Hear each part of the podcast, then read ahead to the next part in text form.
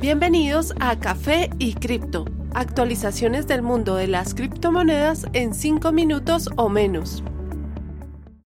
Buen día para todos, soy Miguel actualizándolos hoy 22 de marzo aquí en Café y Cripto Podcast. Tenemos una pérdida de valor de aproximadamente 4 a 5% en las principales cripto, con la excepción de Ripple, el cual gana 8% para ubicarse a 0.56 dólares.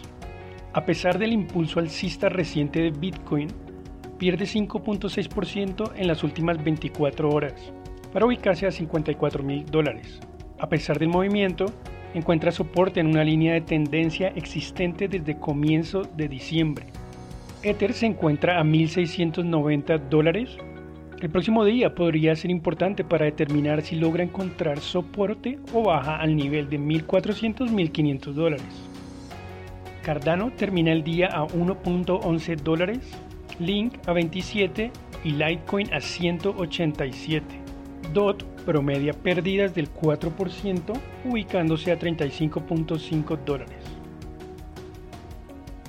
Francisco Blanche, analista del Banco de América, ha dado varios argumentos en contra de Bitcoin, tales como su volatilidad y practicalidad. Según él, Bitcoin aún no ha sido probado como un medio de cobertura contra la inflación. Al mirar otros aspectos, comparó las 1.400 operaciones por hora que puede realizar Bitcoin contra los 236 millones que realiza Visa. También mencionó que el 95% de todo el Bitcoin en circulación es propiedad del 2.4% de billeteras, sugiriendo una concentración increíblemente alta algo que no habla muy bien del concepto de descentralización de Bitcoin.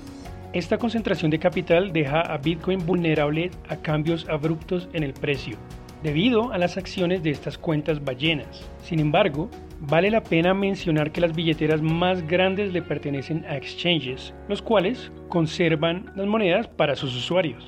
Otro factor en el que se enfocó es el impacto ambiental de la moneda, pues por cada billón de dólares que se pone en Bitcoin se genera la misma cantidad de dióxido de carbón que generan 1.2 millones de carros en un año. Su estimado dice que Bitcoin consume el 0.6% de toda la energía global. A pesar de todos estos factores, un survey reciente encontró que la gran mayoría de inversionistas en Estados Unidos quiere comprar Bitcoin durante el 2021. El 18 de enero, la firma de Singapur Cross Angle encuestó a 379 potenciales inversores. Estos fueron los hallazgos. 87% de las personas han oído de Bitcoin. 70% han invertido en Bitcoin en algún momento. 27% de los que no han invertido estarían dispuestos a hacerlo. 67% han invertido en altcoins. 75% estarían dispuestos a invertir este mismo año y por último, 67% han escuchado de DeFi o finanzas descentralizadas. La cantidad de órdenes activas en Ethereum existente en este momento en exchanges ha bajado a su valor más bajo en 28 meses. Según el criptoanalista Santiment, el porcentaje disponible bajó en 20%, el punto más bajo en más de dos años. Debido a que el segundo criptoactivo más grande en capitalización está en sus valores más altos, cada vez hay menos personas dispuestas a venderlo. Esto muestra simplemente que un número cada vez más alto de inversores en Ethereum quieren conservarlo a largo plazo.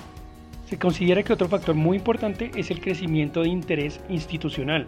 Por ejemplo, el fondo de inversiones en Ethereum creado por Grayscale, el cual cuenta con casi 5.7 billones de dólares en Ethereum, casi el 2% del total existente. Es por razones como esta que el analista neozelandés Lark Davis insistió en que Ethereum puede llegar pronto a 10 mil dólares e inclusive a valores mucho más altos. Esto sería por varias razones, como el crecimiento desmesurado del mercado NFT, el cual cubrimos en el último episodio. También por el potencial masivo del DeFi o finanzas descentralizadas. Y por último, por las soluciones como Optimism y Ether 2.0 que se espera sean lanzadas en este mismo año y que ayudarán a que las transacciones en la red sean mucho más baratas. El famoso autor Jordan Belfort, más conocido como el Lobo de Wall Street, ha sido un fuerte crítico del Bitcoin desde el rally del 2017. pero recientemente dijo que Bitcoin tiene el potencial de alcanzar los 100 mil dólares. En una reciente entrevista, Belfort admitió que había estado equivocado respecto a Bitcoin. Ahora, Belfort está seguro que el activo digital tiene ventajas sobre las acciones tradicionales, lo cual puede hacer subir su precio a las seis cifras.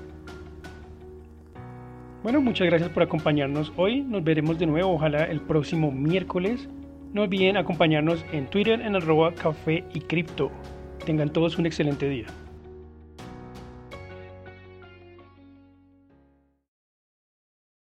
Los artículos y análisis mencionados en este podcast no constituyen una recomendación u oferta de inversión ni una promesa de resultados futuros. Haremos todo lo posible para garantizar la precisión de la información incluida en este podcast sin asumir ninguna responsabilidad por cualquier información faltante o incorrecta. Las operaciones con criptomonedas implican un elevado riesgo, incluyendo pérdida parcial o total del capital invertido y pueden no ser adecuadas para todos los inversores.